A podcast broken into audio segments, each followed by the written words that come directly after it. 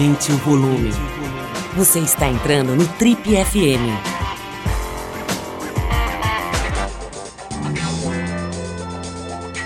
Oi, aqui é o Paulo Lima e a gente começa agora mais um Trip FM, o talk show da revista Trip. Nosso convidado de hoje é provavelmente um dos intelectuais mais populares do país. Um carioca que começou muito jovem escrevendo poesia, que aliás hoje ele renega até pelo menos as da primeira fase. Atualmente ele se dá muito melhor escancarando a vida pessoal e interpretando o mundo de uma forma surpreendentemente clara em ensaios e também como uma das principais peças do programa Papo de Segunda do GNT. Ele é doutor em teoria literária pela UFRJ, ex-presidente da Funarte e autor de livros importantes como Banalogias e A Vítima Tem Sempre Razão, que ele lançou há cerca de três anos, questionando todo o movimento em torno dos, dos grupos identitários, enfim, uma discussão muito interessante. Nosso entrevistado teve uma infância rica, mais marcada pela depressão da mãe. Pai de três filhos e flamenguista roxo, ele ainda se aventura como letrista de música. Uma forma de se aproximar do pai, o compositor João Bosco. Hoje a gente conversa aqui no Trip FM com Francisco Bosco, Francisco, eu tava, eu, tava, eu tava vendo aqui, cara, algumas entrevistas antigas suas e é sempre muito legal, né? Assim, você checar, independente de, de enfim, de, de, de, tempo passar e, e, fazer muitas vezes as pessoas mudarem de posição, mudarem de opinião, mudarem de cara, né?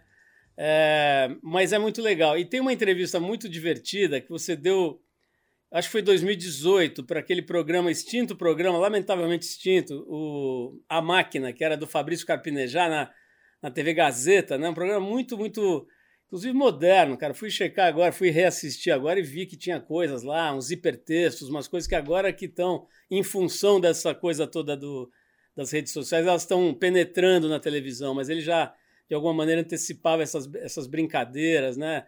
Esse texto sobre texto e tal.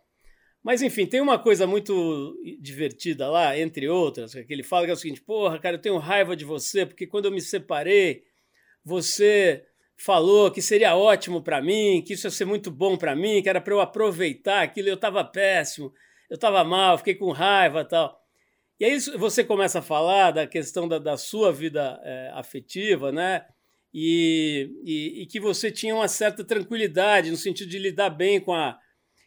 Aliás, de, de ter uma certa, uh, vamos dizer assim, ser um pouco refratário a essa obsessão pela, pela fidelidade, digamos, né? Pela... E aí, cara, assim, se você pegar em retrospecto, um pouco depois você se separou. E talvez o Fabrício tenha tido a chance de se vingar, né? E falar, ah, aproveita aí, cara, curte, vai ser bom para você. Eu queria que você comentasse um pouco isso, bicho. Como é que é? Como é que, que é, de repente, você que é um pensador, né? Quer dizer, que tem como profissão pensar e falar sobre temas os mais diversos, Aí tem esse cruzamento né, com a vida pessoal que agora talvez tenha aumentado por conta da sua projeção através do, do Papo de Segunda, né, que é um programa que deu certo e que é mesmo para falar sobre as mazelas do homem, sobre as mazelas da sociedade e tudo. Então, eu tô, eu tô interessado em investigar, Francisco, esse lugar de cruzamento entre o público e o privado, entre o intelectual e a pessoa, sabe? E eu gostei desse episódio, cara, porque você falar como filósofo e tal sobre o casamento do outro tende a ser mais confortável do que sentir a própria separação.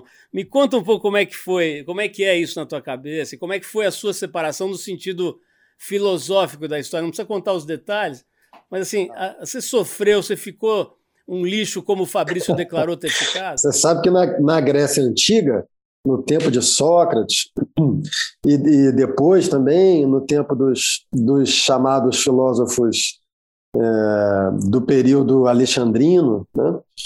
Um filósofo só era considerado um verdadeiro filósofo se a sua vida pessoal é, correspondesse às ideias que ele defende, né? Então, um estoico que tivesse medo de morrer era um charlatão, por exemplo. E, e por aí vai. Então, acho perfeitamente aceitável e até desejável que você me coloque a, essa questão nesses termos, viu? É, naturalmente, quando a gente vai falar de vida privada e envolve outras pessoas, há uma, uma ética de cuidado aí em jogo, né? Porque eu posso escolher o que eu falo da minha vida, mas a outra, as outras pessoas envolvidas não estão tendo o mesmo direito nesse momento. Então a gente tem sempre que tomar um cuidado em relação a isso. Então vou procurar me mover entre esses dois parâmetros assim. Eu acho, eu considero que existem muitos modelos de relação amorosa. Você pode ter um modelo que hoje em dia a gente chama de tradicional, que é um modelo de monogamia, ou pelo menos de monogamia é, acordada, entretanto, raramente praticada, né? E, portanto, um modelo de relação atravessado por algum nível de hipocrisia, assim. Você, e você tem outros modelos, né? Você tem um modelo do chamado casamento aberto, onde se onde não se faz um pacto monogâmico e as considera-se que as experiências íntimas de cada um devem ser respeitadas e mesmo aquelas sexuais e mesmo aquelas erótico-amorosas e eventualmente até é, publicizadas no interior do, do relacionamento. Há quem até se erotize com isso, né, junto com, com o parceiro tal. Tem um outro modelo que é que é não exatamente de um casamento aberto, mas de um casamento não monogâmico. Ou seja, um casamento que não tem um pacto monogâmico, que não considera que a monogamia é um princípio incondicional do casamento e de sua verdade, é, e que, portanto, não considera que, caso é, descumprida, a monogamia revela um, um problema grave na relação amorosa ou na relação desejante, né? É, mas que ao mesmo tempo você não necessariamente precisa contar das suas aventuras sexuais, eróticas para o outro. Então. Eu já vivi todos esses modelos. E na época que desse programa do Fabrício, que você estava falando, eu estava casado com a minha ex-conge, que era a Antônia, mãe de, mãe de dois dos meus filhos. Agora eu tenho três. Eu tive um filho do meu, do meu novo casamento. Na época eu era casado com a Antônia. E a gente tinha o que eu chamei agora de um casamento não monogâmico, porém não exatamente aberto. Era não monogâmico porque a gente não tinha um, um pacto de monogamia, a gente considerava aceitável que, que houvesse uma, uma dimensão da vida de cada um que era irredutivelmente privada. E, e ninguém era obrigado a falar isso para ninguém. E desde que também não se, para usar uma metáfora bem chula, é porque eu estava um pouco tempo, pouco tempo atrás, estava pensando sobre o Olavo de Carvalho. Então, desde que não se cague no puleiro, né? Desde que você não faça uma coisa que é muito que acaba sendo agressiva, né? É, mas fora isso, era assim que se vivia. O que eu penso sobre isso hoje, eu tenho um casamento radicalmente diferente. Hoje eu tenho um casamento, é, na prática, monogâmico e, e que só funciona assim por espontaneidade e por é, transformação inconsciente aconteceu um processo longo na minha vida, que eu não sei se a gente conseguiria ter tempo de falar aqui, e que mudou a minha estrutura inconsciente assim, e me possibilitou viver um, um relacionamento monogâmico, assim, espontaneamente. Eu tenho uma, eu tenho uma vida, é, lá vou eu falar coisa muito íntima, tenho uma vida sexual com a minha mulher que é muito, muito intensa, assim, então não tenho nem tempo, velho. Eu tenho uma vida sexual intensa, tenho três filhos, um bebê, eu nem tenho tempo. Mas a gente aqui internamente mantém o pensamento de que a monogamia não é alguma coisa é, absolutamente categórica. Eu recuso, mesmo no meu casamento hoje, eu recuso o que eu chamo de monogamia fatalista. Monogamia fatalista é aquela que considera que se não houver monogamia, a relação é de alguma maneira é fatalmente comprometida. Isso eu acho um mal. Eu acho isso eu acho um dever histórico dos nossos contemporâneos é erodir combater essa ideia, porque essa ideia ela é idealista, ela, é, ela não corresponde, ela não corresponde à, à vida tal como ela é.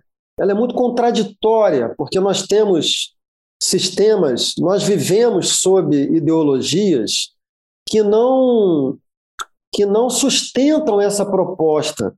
Nós vivemos num espírito de capitalismo de alta substituição. Então, a gente está muito mais imerso numa lógica de substituição, de consumo, de descarte. Né? É, existe hoje uma. A gente já não tem mais grandes estruturas sociais que sustentam o casamento monogâmico.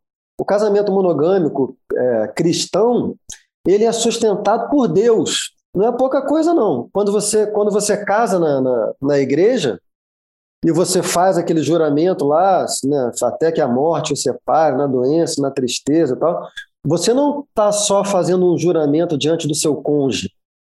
Quem o fiador desse juramento é Deus. Então, se você é um cristão que acredita em Deus, você descumprir esse juramento é uma coisa muito séria. Se você nasce na Índia, a Índia é um país ainda meio tradicional, meio moderno, né? Se você faz parte de um sistema social que prevê o casamento arranjado, descumprir aquele, aquela forma social é você lutar contra uma prática social milenar e sofrer as sanções da sociedade a quem interessa a manutenção daquilo. Hoje em dia nada disso acontece. Hoje em dia o casamento e a monogamia são completamente desamparadas. Elas não contam com nada a não ser o próprio desejo e ou uma formação inconsciente ou o poder de um encontro. Né? Então tudo no mundo vai contra é, a monogamia, de forma que para fechar, eu só acredito em monogamia espontânea em um encontro que propicie uma forma espontânea. Se você tiver que lutar muito contra aquilo, é melhor mudar. Francisco, já que a gente entrou e, e, mergulhou nesse tema, cara, das relações, dos casamentos, etc., eu não sei se você acompanhou, mas a, a TPM deu uma, o que eu chamaria de um furo involuntário, sabe? Ela foi fazer uma matéria sobre a, a, a sensação de uma mulher moderna, digamos assim, ao se separar. Né? Não sei se você acompanhou, estamos falando da Titi Miller, né? uma atriz e apresentadora, que tinha o que eu chamaria de um casamento assim, meio protótipo, sabe? Ela é muito bonita, jovem, casada com um cara mais novo, um pouco mais novo que ela, músico, bonito, é, de uma banda de rock, etc. E, tal, e tinha um filhinho pequeno maravilhoso, tem, né?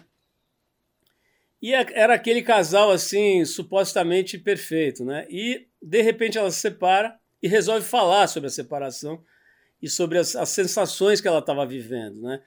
E, e, isso virou pelo fato de hoje a pessoa que tem exposição pública, né? Qualquer coisa tem uma multiplicação assim, é, é, é uma coisa geométrica, né?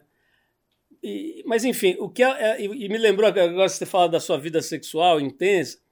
Ela diz uma frase que é maravilhosa, que ela diz o seguinte: olha, foi tão importante a nossa conversa para terminar que nós até transamos. E, e depois ela vai desenvolvendo, falando quanto ela estava se sentindo só, e quanto a solidão estava pesando, e a questão da pandemia, a convivência intensiva, e blá blá blá e tal. Enfim, quem quiser ler, acho que vale a pena ler essa matéria, que realmente é muito, muito interessante, porque ela quebra um pouco essa lógica instagramiana, né? de que você tem que estar tá com tudo do jeito que as pessoas aprovam, né? Então você tem que comer um prato que tem uma certa cara, você tem que vestir uma roupa X e você tem que ser de um jeito.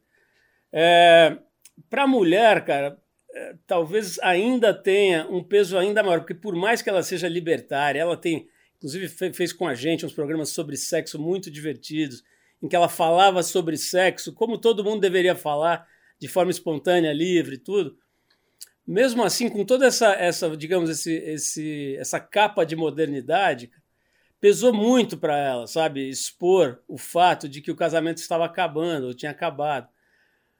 Eu queria que você comentasse um pouco, como alguém que, enfim, basicamente passou a vida se preparando para observar o mundo de uma forma um pouco mais é, estofada, digamos. O que, que é isso, cara? Ainda é tão pesado para uma mulher jovem, bonita e tal, anunciar que teve um final, um ciclo? Eu primeiro queria comentar essa, o que você falou, de, de que a conversa entre eles foi uma conversa tão bonita que eles acabaram transando, né?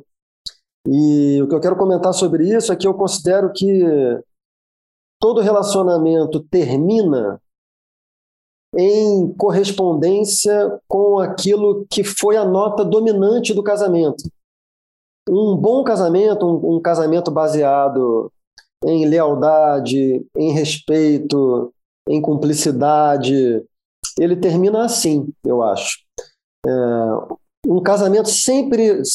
A forma como um casamento termina sempre revela aquilo que o casamento foi. Um casamento degradado vai terminar de forma degradada. Né? Então, em primeiro lugar, eu, eu, eu a parabenizo aos dois né, por, por isso, porque o, o término revela a natureza do, do relacionamento o que, entretanto, não significa que não se vai terminar, né? Porque mesmo um, um bom relacionamento é, pode acabar. Eu costumo dizer, sempre meio brincando, meio verdadeiramente, que para se separar basta estar tá casado. Assim, você você sempre tem motivos para se separar. E você pode ter motivos mais fortes para ficar junto. E enquanto os motivos mais penderem a balança para ficar junto, você vai ficando junto. Né? Sobre a questão de gênero, eu diria que é, ainda é hoje a situação da mulher para tudo, né? É, é, sem dúvida alguma melhor do que era há décadas atrás, sobretudo antes dos anos 60 do século passado, né? Mas ainda é aquém do horizonte desejado pelo feminismo e por todo mundo que concorda com uma reivindicação de igualdade de gêneros, né? que é um horizonte plenamente igualitário. Né? Então, acho que realmente existe, quanto mais no Brasil de hoje, né? que existe toda uma, toda uma dimensão social, um conjunto de grupos sociais articulados que são conservadores e, e mais do que isso, né? alguns francamente reacionários. Né? Então, para esses aí, sobretudo, uma toda vez que a mulher se coloca como sujeito, sobretudo em, em instâncias que são tradicionalmente sensíveis ao homem, né? instâncias em que o homem teme muito perder a sua primazia de sujeito desejante. Né?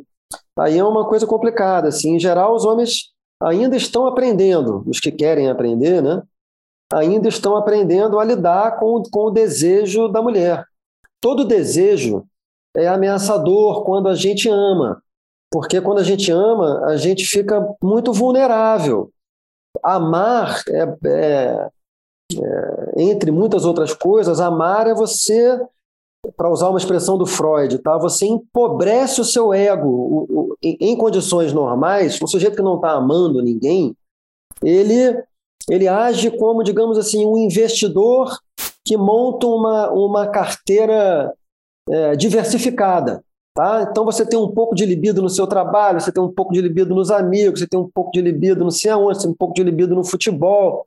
Quando você ama, uma parte muito grande da sua libido ela vai para um objeto só, para uma pessoa. Né? E isso significa que quando esse objeto se apresenta instável, e o que instabiliza esse objeto é o desejo dele, a gente fica com medo. A gente fica com medo. O amor ele é, ele é inversamente proporcional ao desejo. O amor, ele quer intimidade. O amor, ele quer domesticar o desejo do outro. Agora, o desejo, ao contrário, ele, ele quer que o outro seja estranho. Ele quer que o outro seja inesperado. Né? E para o homem, essa economia ela se dá de forma mais, mais uh, delicada, assim, porque a, a mulher, por conta da, da assimetria de gêneros, ela teve que aprender a lidar forçosamente e opressivamente com o desejo masculino, que é um desejo mais arbitrário. O homem sempre teve mais liberdade. Então, o homem é uma novidade histórica, né? estar tendo que lidar com mulheres desejantes, ou seja, que cujos desejos não estão garantidos. Né? O interessante disso tudo, para terminar, é que é, essas coisas são todas dialéticas, assim, ou seja, é, esse meio, essa posição superior do homem na verdade, o fragilizava muito, porque é impossível você ter uma, uma verdadeira relação amorosa se você não reconhecer o seu parceiro como plenamente autônomo, como plenamente sujeito de desejo. Porque você não deseja alguém que você controlou completamente. No momento em que você consegue controlar alguém completamente, você já não tem mais alguém que é objeto do seu desejo, entendeu? Então isso era ruim. Né? Então hoje em dia, assim, é, sentir-se ameaçado, instabilizado, faz parte de uma verdadeira experiência amorosa e, e cada um que, que lide com isso, e se souber lidar com isso, vai ter uma relação amorosa mais, mais intensa, desejante, mais intensa, né, também. Estou falando sobre, sobre essa sociedade, ou esse mundo que ainda coloca a mulher nesse estágio de, nesse estado de fragilidade, né, de é, como alguém que precisa se afirmar e precisa se justificar muito mais do que o homem.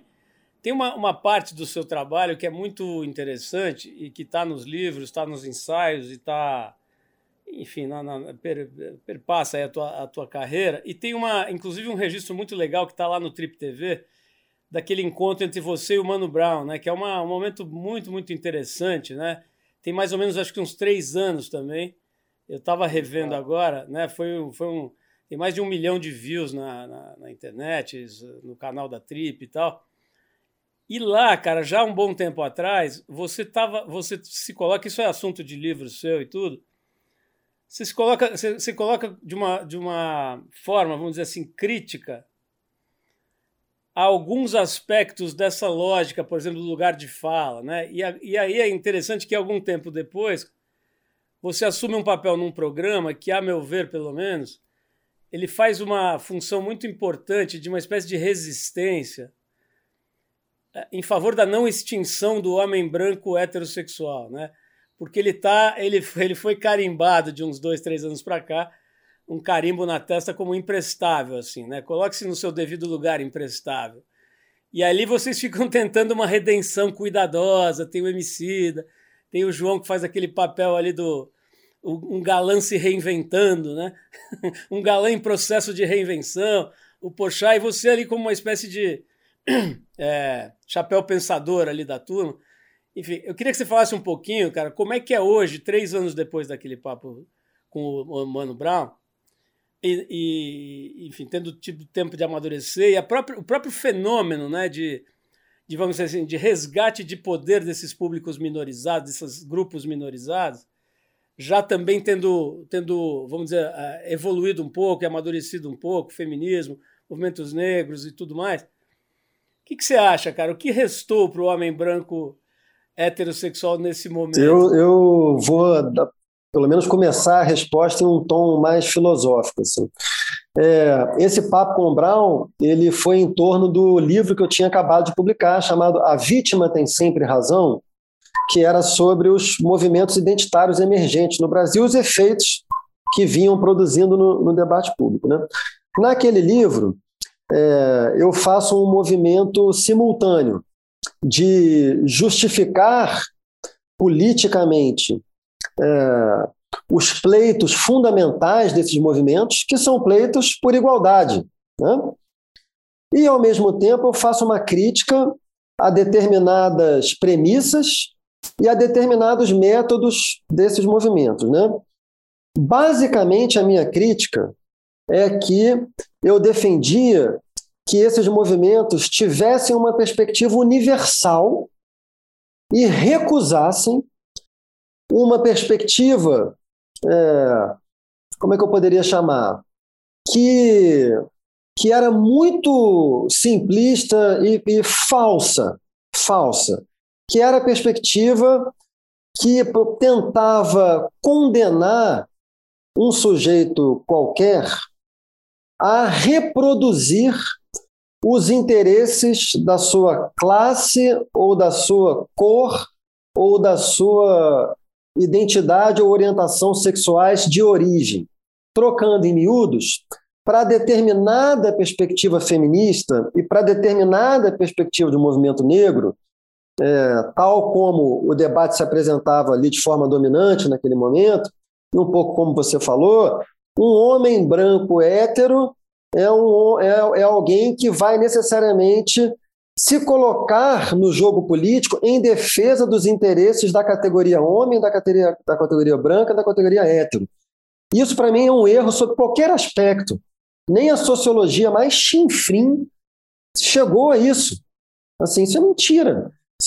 Basta, tem inúmeros exemplos, assim, se não quiser nem pensar teoricamente. É, sei lá, o, o comunismo foi inventado por burgueses.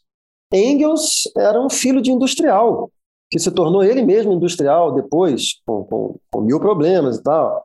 Marx era filho também de uma alta burguesia, né? e por aí vai. Ah, né? Existem, sei lá, no movimento abolicionista do Brasil, houve um, um conjunto enorme de pessoas brancas que eram anti-escravistas, é, assim como há um conjunto enorme de pessoas brancas que são antirracistas. Eu, como homem, eu na minha vida, é, desde que fui me tornando esclarecido, procurei sempre é, defender a perspectiva feminista em ato. Assim, eu, eu, tenho três filhos, eu sou absolutamente responsável pelos meus filhos, sobre todos os aspectos da vida dos meus filhos. Sempre reconheci minhas parceiras como sujeitas plenamente autônomas e dotadas de desejo e, e, e, por aí vai. Então isso não é isso não é verdade, tá?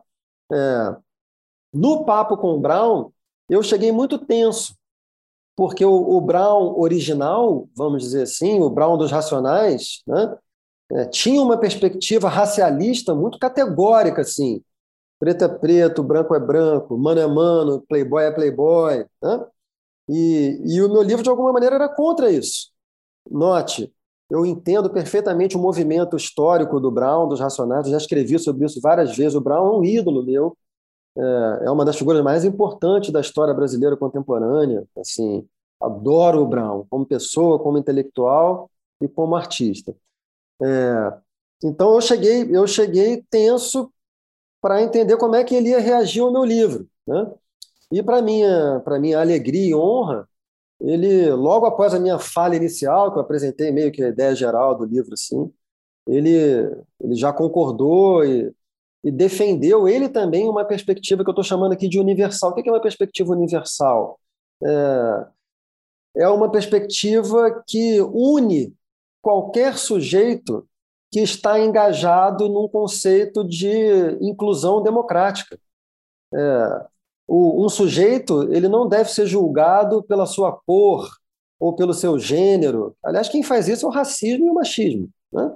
Um sujeito ele deve ser julgado, ele deve ser julgado pela sua vida moral. Ele deve ser julgado pelas suas, pelas suas ações, suas ações práticas. Assim que o sujeito deve ser julgado. Então, se um homem branco hétero é alguém que age politicamente em favor de uma agenda igualitária sobre todos os aspectos, sobre aspecto de gênero, de raça, de sexualidade, etc. E tal, assim ele deve ser julgado. Né? Agora, eu não vou também ser ingênuo a ponto de desconsiderar uma dimensão importante desse conceito de lugar de fala. Qual é a dimensão importante do, do conceito de lugar de fala? Eu, esse conceito ele vai dizer, é, em primeiro lugar, que tem uma certa experiência de vida de pessoas que, que, que são, que pertencem a grupos minoritários, né? é, essa experiência ela dá acesso a um tipo de conhecimento sobre essas questões que a teoria feita de fora não consegue alcançar. Então, no debate público é fundamental que essas pessoas, que muitas vezes não têm uma formação acadêmica, não têm uma formação acadêmica, também por questões de desequilíbrio de raça, de gênero, de classe que marcam um país como o Brasil. Então é muito importante trazer essas pessoas para o debate público. Quanto a isso, eu estou completamente de acordo. E o conceito também sugere né, que, em alguma medida, e mesmo inconscientemente, mesmo inconscientemente, um homem branco hétero tem uma certa dificuldade de sair completamente dessa perspectiva de um homem branco hétero. É, Para acabar, se me permita uma referência filosófica que ela é muito boa. O Kant, o filósofo Kant, ele diz uma coisa. Ele diz o seguinte, que todo sujeito ele é tensionado entre a defesa dos seus interesses particulares e a defesa dos interesses da comunidade.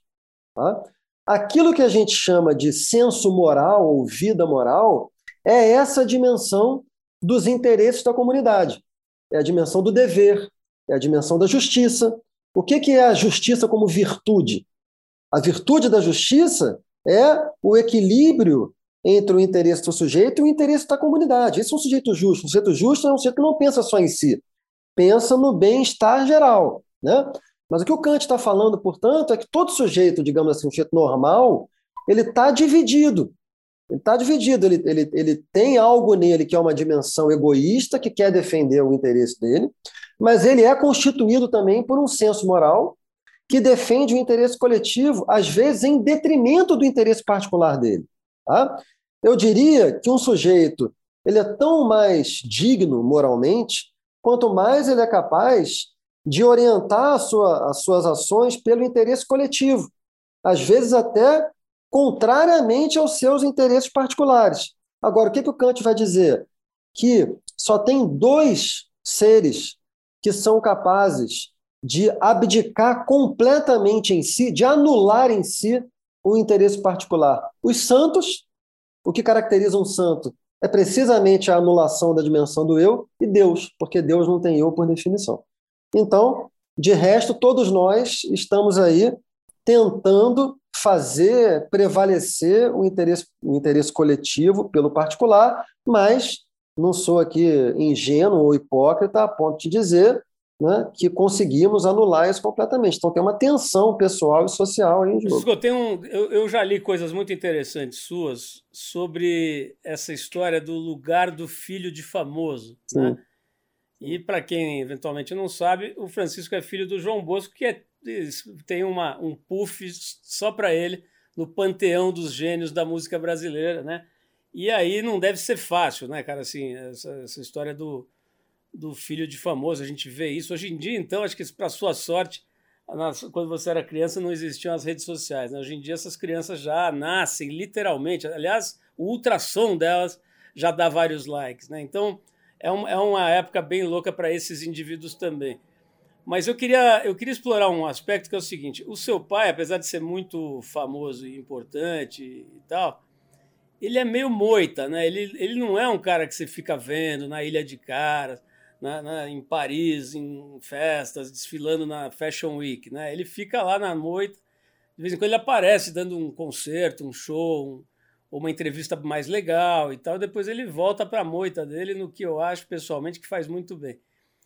O, ponto que eu quero chegar é o seguinte, o, o, o Francisco, você fala, cara, em, algumas, em alguns momentos, que você, como intelectual, como a maioria dos intelectuais, cara, não lidava tão bem com essa coisa da vida prática, né? Até você fala assim que puta, a casa é muito importante para você porque é ali que você se protege, né? E fica na sua ali pensando e tal. É... Então eu acho que você habitava um lugar muito interessante que é assim um intelectual filho de famoso. Não sei se tem muito desses animais, né? Essa raça é uma raça que tem pouco. Mas, enfim, é, o ponto é o seguinte: de repente, cara, e talvez até a Trip tenha alguma parcela de culpa, entre aspas, nessa história, porque você me corrija se eu estiver errado, mas eu acho que a primeira vez que você apareceu na capa de uma revista foi na Trip, e, e, e você foi colunista também da Trip, aliás, aproveito para mencionar, num período curto, porque acho que depois você foi contratado pelo Globo, enfim. Mas o, o, o ponto é o seguinte, cara, em algum momento você, acho que você relaxou com relação às tensões do intelectual ali, de ficar mais protegido, e resolveu dar um pulo na vitrine, assim, né? Deixa eu ver como é que é essa vitrine aí, deixa eu ver como é que é. E, pô, aparentemente você curtiu, né, cara? Eu vi agora, por exemplo, um, uma coisa que eu achei muito simpática, por sinal, de você mostrando a sua casa num programa de televisão, né? Pô, isso aqui é o quarto dos meus filhos, aqui é o banheiro, aqui é, a, é, a, é o terraço, aqui são as fotos feitas em Cuba, pelo fulano, enfim, mostrando realmente a sua intimidade. Essa aqui é minha cama, né? Eu achei extremamente, para usar uma palavra da moda, né, que, que aliás é bastante questionável pelo uso esgarçado, mas assim, achei uma coisa disruptiva, né? Porque, pô, tem um, uma certa defesa, né, da intimidade e tal, no momento em que as coisas estão tão devassadas, né? Queria que você falasse um pouco disso, cara. O que, que te empoderou para de repente, pô, virar um apresentador de televisão, ou pelo menos, não sei se é exatamente apresentador, mas alguém que topa ir toda semana para se expor numa, numa uma emissora que tem muita visibilidade, né, do Grupo Globo e tudo mais. Fala um pouquinho dessa transição, se é que houve uma. Então, vamos transição. lá, tem duas coisas aí, né? Uma coisa do pai, filho, e a outra coisa da, da televisão. Né? Vou começar pelo pai e filho. É, tudo que você falou sobre meu pai é verdade. Eu acho muito bonito isso, assim. Ele, basicamente, o, o desejo dele é todo voltado para a música, né?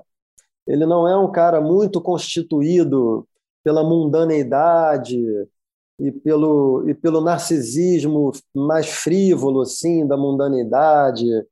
Ele é realmente um, como diria o Aldir, grande parceiro dele, mora dentro da casca do seu violão.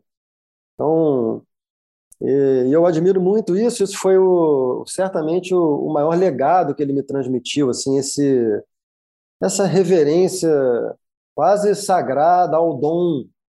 Então, eu herdei muito uma dimensão monástica de forma de vida dele, assim. É, a diferença maior é que eu sou um Dr. Jekyll e Mr. Hyde, de dia monge e de noite, quando possível, monstro. Agora eu estou ficando mais velho, com três filhos, eu já tenho pouca oportunidade, mas eu sou mais mundano que ele, assim, gosto de sair, gosto, gosto muito de gente, depois das oito da noite, enfim.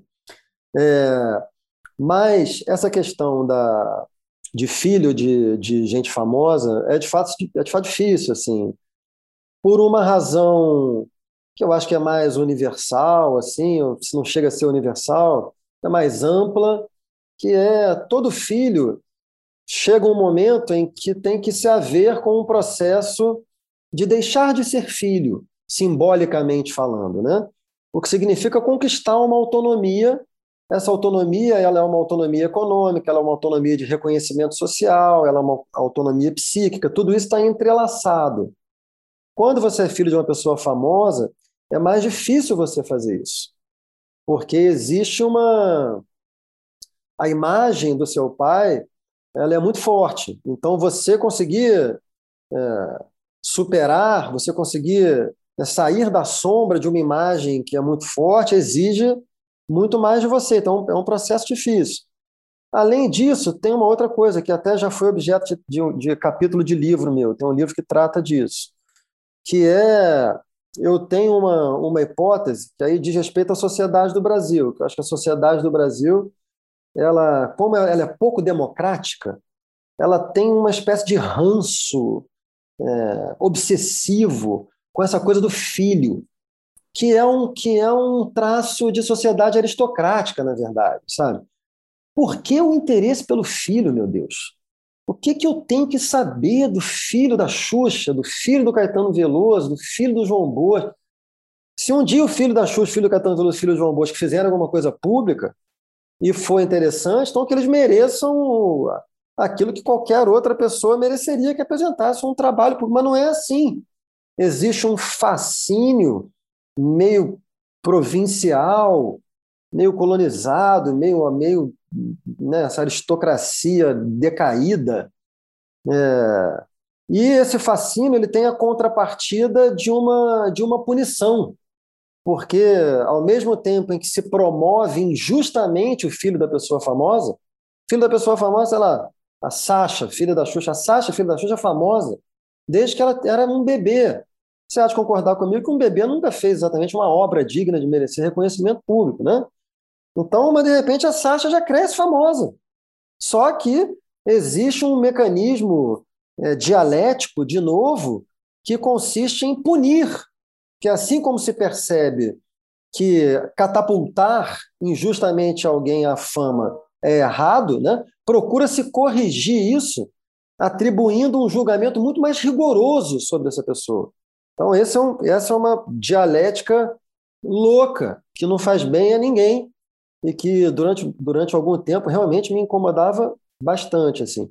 E no nível pessoal também tem, uma, tem um traço malévolo, às vezes, assim, que se a pessoa quiser te diminuir, a pessoa te chama de filho de fulano, que é uma maneira de anular o seu esforço próprio. Né? É, se o seu trabalho, se a sua construção como pessoa e como trabalho público, se ela for consistente, vai chegar um momento mais cedo ou mais tarde em que isso vai se impor e aí essa, né, essa aí você aí você escapa a essa essa dinâmica, ela deixa de fazer sentido. Naturalmente ela ela deixa de fazer sentido. Então, felizmente de uns anos para cá, isso já não é uma uma questão que me incomoda mais. E, e eu adoro falar do meu pai, né? Meu pai é, é realmente uma figura que eu amo do ponto de vista pessoal e tenho muita admiração do ponto de vista artístico. Sobre a coisa do, da, da minha passagem a uma a um, a um mundo mais mais da imagem, né? Assim, onde a imagem circula mais, a intimidade circula mais. Foi um processo natural, não foi um processo difícil, foi um processo natural. Eu sempre tive um pé na universidade, um pé na cultura. Em parte por ser filho do meu pai. Eu cresci com a referência de um de uma pessoa que tinha um trabalho público numa interface com a televisão, com o rádio, com a cultura de massas, né? Então, esse mundo não era estranho para mim. Ao mesmo tempo, eu fui fazendo a minha trajetória na universidade, que é esse mundo mais reservado. Mas sempre tive essa tensão.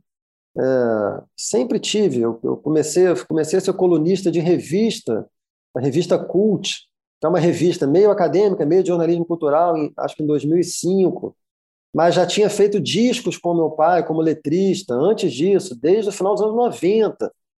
Então sempre tinha. Depois fui colunista do jornal o Globo durante cinco anos. Depois trabalhei no Instituto Moreira Salles, teve essa passagem pela Trip. Sempre tive isso. A, a ida para a televisão como elenco fixo, porque eu já tinha feito muita coisa na televisão também, participando de coisas na televisão.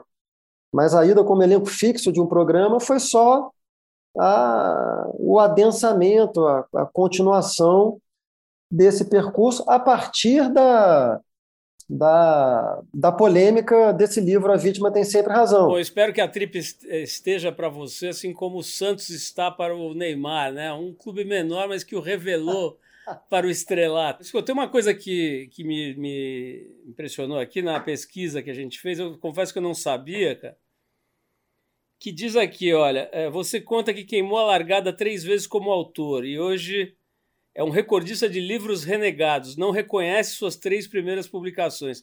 Semana passada, cara, a gente é, entrevistou aqui uma moça que de outro planeta, digamos, né? Ela é aquela empreendedora, chefe, a Renata Vanzeto, né? E ela ficou famosa porque fez restaurantes muito, muito elogiados e tudo mais.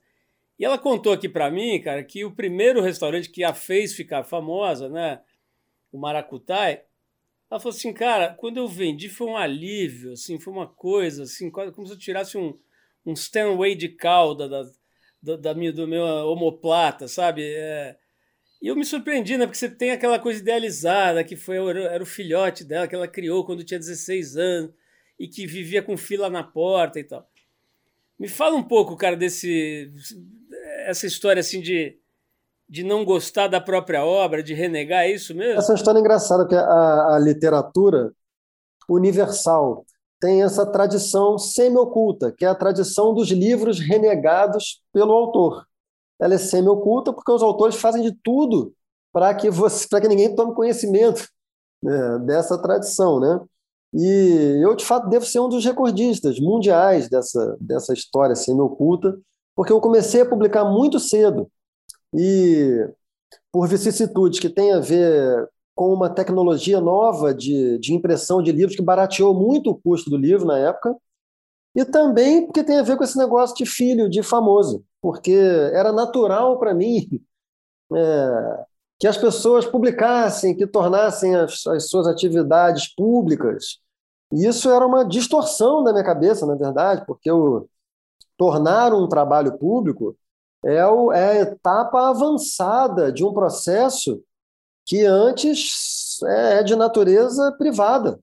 Assim, você tem que ter a noção de que só a partir de um certo estágio o seu trabalho pode é, pleitear algum interesse público. E isso vai ser julgado, é, e se considerar que tem algum interesse público, isso vai ser publicado. Né?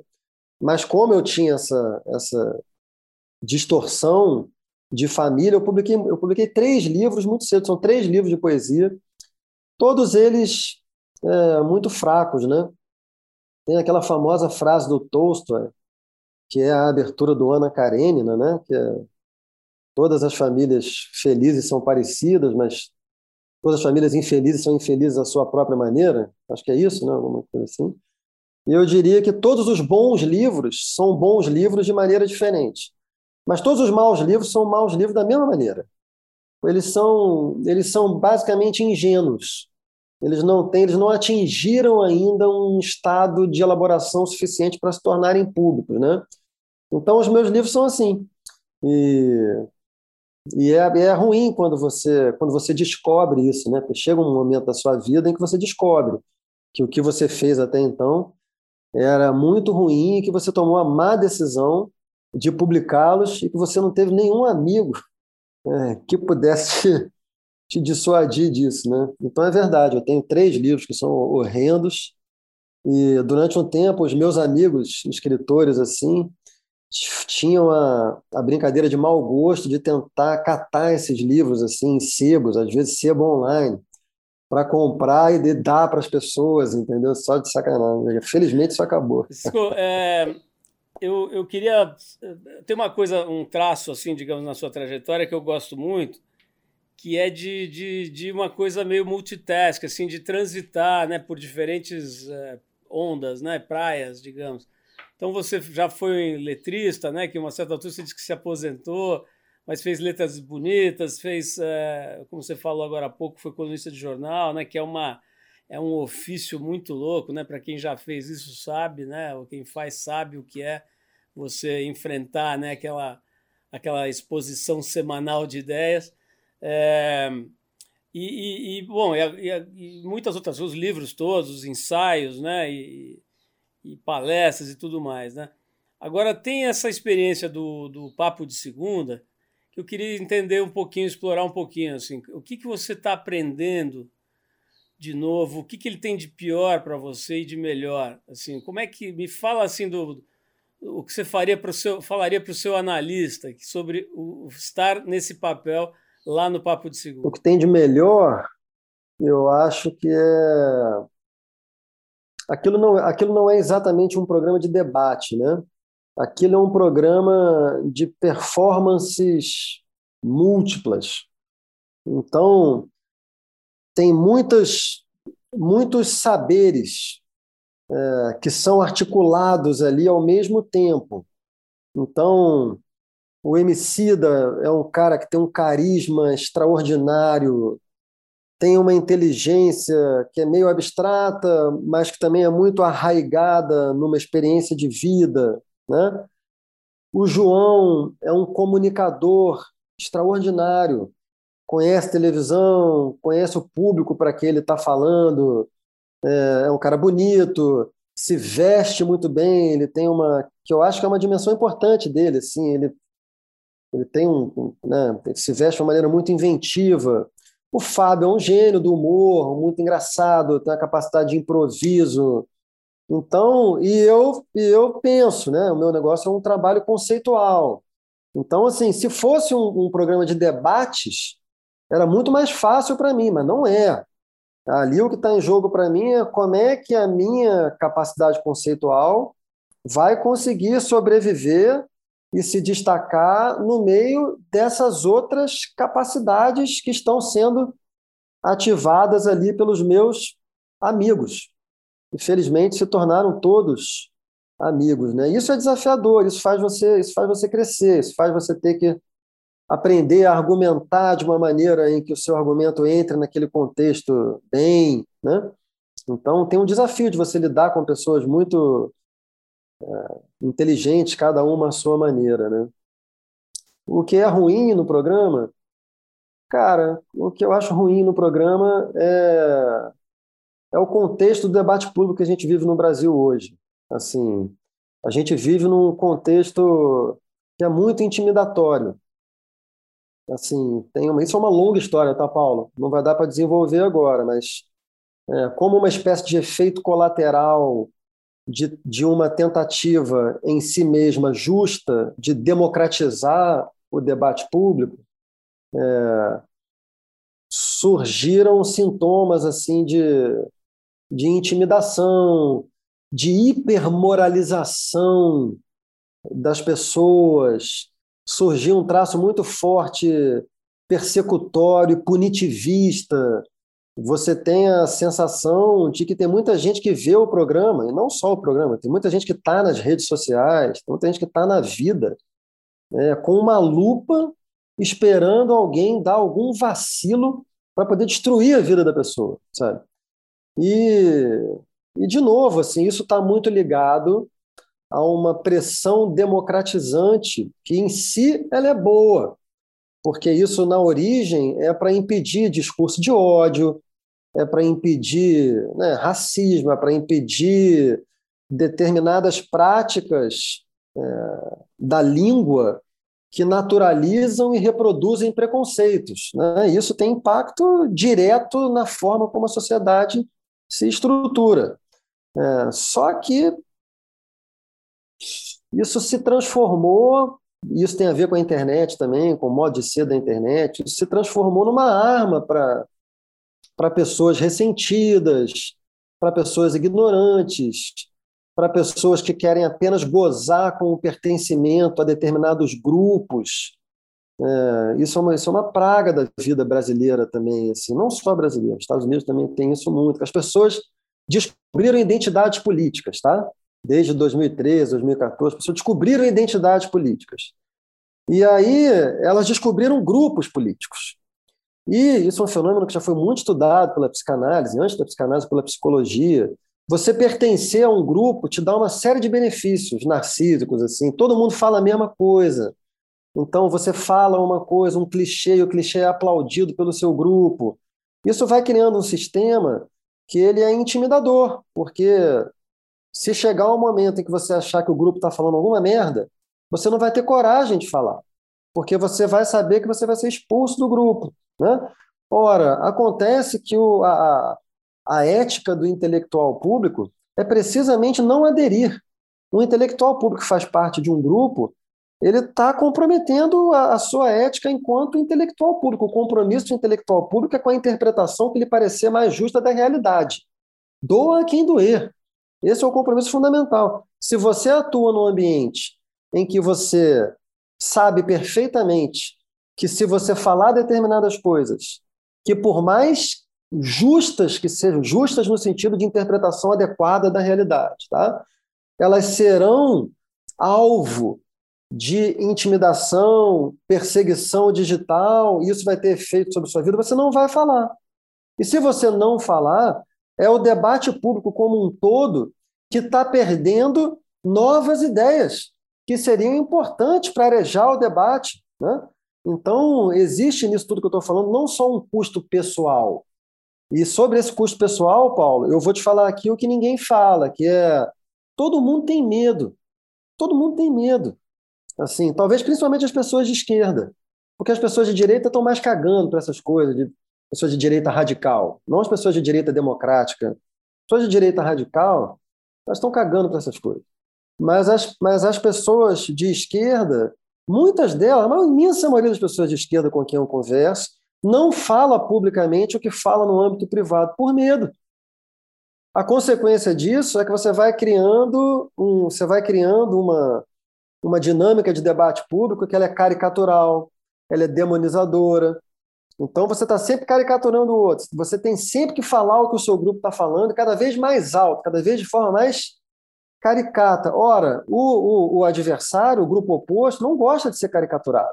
Se você é um sujeito de centro-esquerda ou de esquerda democrática e vem um cara de direita que te chama de comunista, ou de petralha, ou de corrupto, você não vai gostar. E provavelmente a sua reação vai ser caricaturar o outro lado também. Então, o, o que a gente está vivendo é exatamente isso.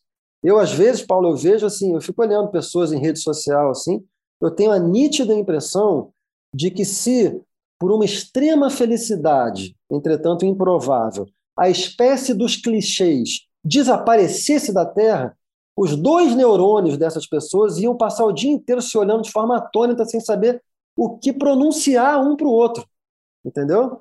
Então, assim, então, para terminar, você perguntou que eu não gosto do programa. O que eu não gosto do programa é que a gente vive num ambiente que, em certa medida, é intimidador do debate público e faz com que todo mundo é, deixe de falar coisas que, entretanto, seriam importantes. Francisco, pô, adorei, cara, adorei de verdade te conhecer pessoalmente. É como se eu já te conhecesse de tanta coisa que você já fez com a Trip, com a gente mas é muito legal poder bater esse papo, ainda que a distância, que com a intermediação da tela, mas foi muito gostoso. E, e acho que mais do que gostoso, cara, ele, ele, é elucidativo mesmo, né? Ele é esclarecedor, como é toda a sua obra, toda a tua história. E acho que tem uma palavra muito legal que eu quero te oferecer, é, por, por mais que eu saiba que você tem uma intimidade enorme com ela, que é coerência, cara. Tem uma coerência na tua história que é meio tá ficando meio rara, né? E que você está conseguindo manter mesmo indo para uma tribuna pública dessa magnitude, né? Quer dizer, um programa da, da do sistema Globo.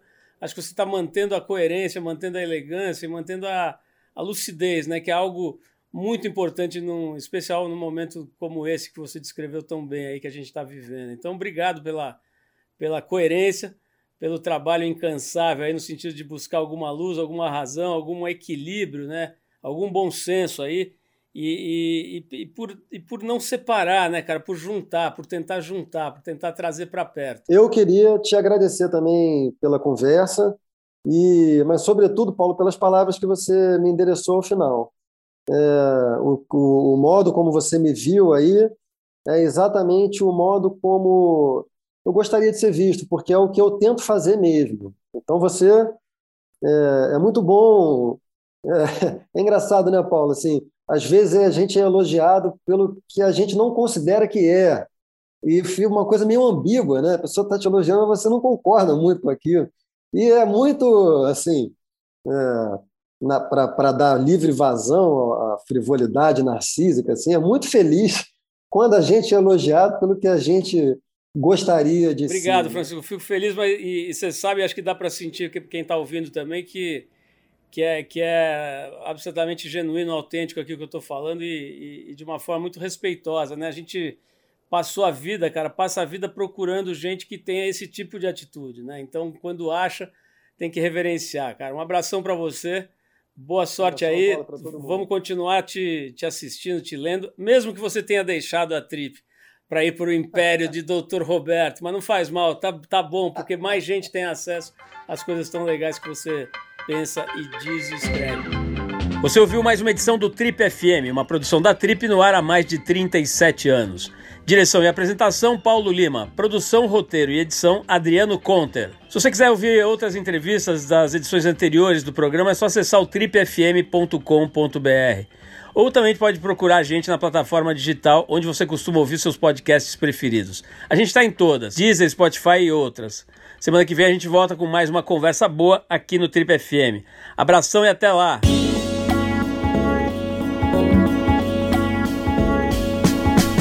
Você ouviu Trip FM.